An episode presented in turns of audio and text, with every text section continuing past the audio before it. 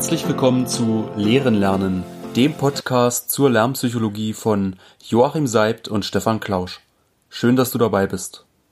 Sternstundenzeit, die zweite, Joachim. Ich würde gern heute die Folge nutzen, um dir von einer weiteren Sternstunde, eigentlich Sternstunden, zu erzählen. Ich würde sie einfach gerafft darstellen und dich dann bitten, mal deine spontanen Eindrücke davon darzulegen. Vielleicht auch meine Sternstundenwahrnehmung zu hinterfragen. Okay. Gut. Wir sind heute auf neuem Gebiet. Wir beschäftigen uns bisher nicht so stark mit der Primarstufenpädagogik, aber die Stunden heute fanden beide in der Grundschule statt. Zum einen möchte ich von einer Sportstunde erzählen. Wir haben eine sehr ballorientierte Sportstunde, die wir uns vorstellen.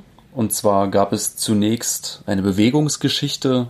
Das heißt, die Schüler mussten immer, wenn ein bestimmtes Wort, was vorher genannt wurde, wenn das aufkam, mussten die Kinder aufstehen und sich wieder hinsetzen.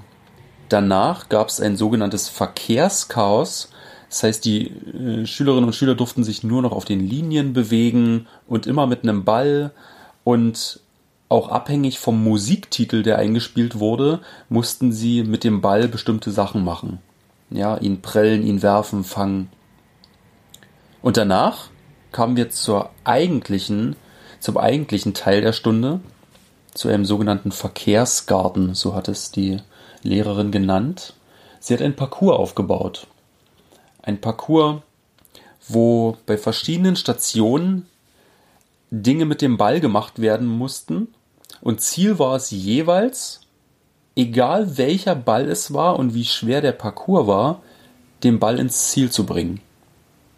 Das war das einzige Stundenziel ja, die Kompetenz fangen und werfen zu verfeinern. Die Parcours sahen dann so aus, dass man mit beiden Händen prellen musste und am Ende gegen eine Wand werfen musste, von der der Ball wieder zurückkam, ein sogenannter Rebounder. Bei einer Station musste man mit dem Ball im Slalom durchgehen und einen bestimmten Punkt im Kreis treffen. Man musste den Ball auf einem Hocker ablegen über Hindernisse laufen oder ihn in einem Basketballkorb treffen. Und danach musste man jeweils sprinten um das ganze Parcoursfeld rum und sich eine Wäscheklammer nehmen und die Wäscheklammer, wenn denn der Parcours gut gemacht wurde und der Ball ins Ziel kam, der, dann durfte die Wäscheklammer an so eine Radspeiche angebracht werden. Und am Ende wurden die Klammern gezählt. Mhm. Das war die Sportstunde. Jetzt ganz kurz, was ich in Englisch gesehen habe. Auch hier Bewegung. Und die Lehramtskandidatin hat zu Anfang, als sie die Schülerinnen und Schüler noch nicht gut kannte, mit ihnen Englisch-Vokabelübungen gemacht und diese mit Bewegungsübungen verbunden. Mit kinesiologischen Methoden mussten die Schüler bestimmte Klatschrituale machen, äh, Klatschen, ähm, etwas mit Tüchern, mit Bewegungen, mit den Extremitäten. Und sie hat das über Wochen dokumentiert. Und am Ende, ich konnte quasi auch das, die letzte Sequenz sehen, konnte man in dem Video sehen, dass das Vokabellernen also auf Zuwachs ausgerichtet war und dass die Schüler in den Bewegungsübungen sowohl aber auch in der Vokabelaneignung hinzugewonnen haben. Eine Sportstunde, eine Englischstunde. Aus meiner Sicht Sternstunden. Was sind deine spontanen Eindrücke? Also das größte Problem für mich ist erstmal, ich bin nicht der Fachmann für Lernen mit Bewegung. Obwohl ich dazu Bücher gelesen habe, habe ich das nie selber durchgeführt. Ich bin also immer nur zuschauender Gast gewesen und ich selbst habe das auch nie gemacht für mich. Allerdings die Effekte, die dabei herauskommen, die sind ja so, dass es sogar ganze Schultypen dafür gibt. Also bewegte Grundschule oder Brain Gym, dass man das also verbinden kann. Die Psychologen haben festgestellt, dass also gerade runde Bewegungen rechte und linke Gehirnhälfte super verbinden und demzufolge also zum Lernen beitragen. Und das ist eine, eine Sache, alles was zum Lernen beiträgt, ist also sinnvoll. das kann man also, sagen wir mal, bis auf Klasse 8, 9 vielleicht bemerken, dass Schüler sich gern bewegen. Die 8. und die 9. Klasse, die sind immer so ein bisschen bewegungsvoll. Das hängt mit der Pubertät wahrscheinlich zusammen, weil die ihren eigenen Bewegungen nicht ganz trauen und sich dabei unwohl fühlen. Aber ansonsten bewegen die sich alle gern. Und das, äh, sie haben immer den Eindruck, die Schüler, dass das vom Lernen irgendwie ablenkt und merken gar nicht, dass es eigentlich genau dazu beiträgt. Auch die Lehrkräfte haben vielleicht diesen verfehlten Eindruck. Wenn sie die Schüler jetzt sich bewegen lassen würden, das würde sie ja vom Lernen abhalten. Genau, vielleicht vor allen Dingen, es stört auch noch. Hm. Es könnte den Unterricht stören. Und das ist halt ein Riesenirrtum. Diese Bewegungen stören nicht, sondern die tragen also viel mehr auch für das soziale Miteinander bei. Also was ich gerne gemacht habe, ist äh, auch in der Ausbildung nach der Mittagspause ein Bewegungsspiel.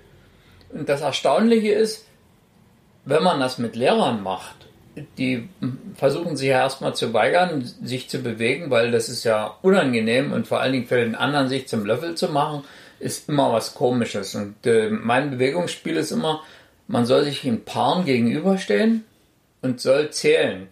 Und immer abwechseln. Eins, zwei, drei und dann ist der andere wieder dran. Eins, also eins der eine, zwei der andere, drei der nächste.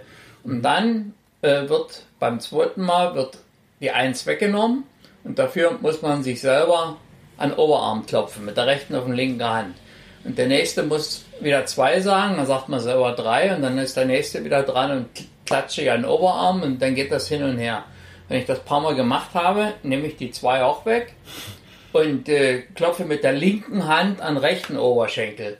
So, und dann geht das, hm, klatschen, klatschen, drei, klatschen, klatschen und dabei kommen die so durcheinander, weil die sich konzentrieren müssen.